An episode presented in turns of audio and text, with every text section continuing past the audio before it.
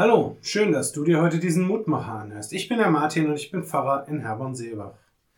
Kein schöner Land in dieser Zeit als hier das unsere weit und breit, wo wir uns finden, wohl unter Linden zur Abendzeit. Wo wir uns finden, wohl unter Linden zur Abendszeit. Diese Zeilen waren eins der Lieder, welches meine Familie früher, als ich noch klein war, als Abendlied gesungen hat. Bis heute lösen diese Worte in mir ein geradezu wohliges Gefühl aus. Eine Erinnerung an Abende, an denen ich schon unter meine warme Decke geschlüpft war, meine Geschwister und Eltern sich an meinem Bett versammelt hatten und wir gemeinsam gesungen haben. Sicher, so idyllisch, wie sich das in meiner Erinnerung ganz gerne gibt, war es sicherlich nicht jedes Mal. Und irgendwann, da war es dann ja auch vorbei. Wenn jeder seinen eigenen Weg geht, dann brechen solche Momente der Gemeinschaft leider oftmals weg. Und wir merken meist erst hinterher, was uns da eigentlich verloren gegangen ist. Dabei könnten wir es doch eigentlich besser wissen. Schließlich heißt es doch schon in der heutigen Losung aus Psalm 133 so wunderschön, siehe, wie fein und lieblich ist's, wenn Brüder einträchtig beieinander wohnen, denn dort verheißt der Herr Segen und Leben bis in Ewigkeit.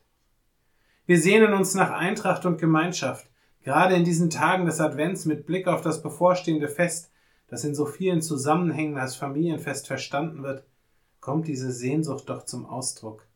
Wie schön wäre es, wenn das unsere Wirklichkeit wäre. Doch damit Geschwister einträchtig beieinander wohnen, da braucht es Arbeit und Mühe. Da braucht es Rücksicht und Nachsicht. Da braucht es Verständnis und Hingabe. Und ja, wo all das zu einem wesentlichen Teil unseres Zusammenseins wird, da wird sich Gottes Segen zeigen. In reichem Überfluss. Ich lade dich ein, mit mir zu beten. Vater, wie sehr wünschen wir Menschen uns Frieden und wie schwer fällt es uns doch, diesen Frieden zu leben.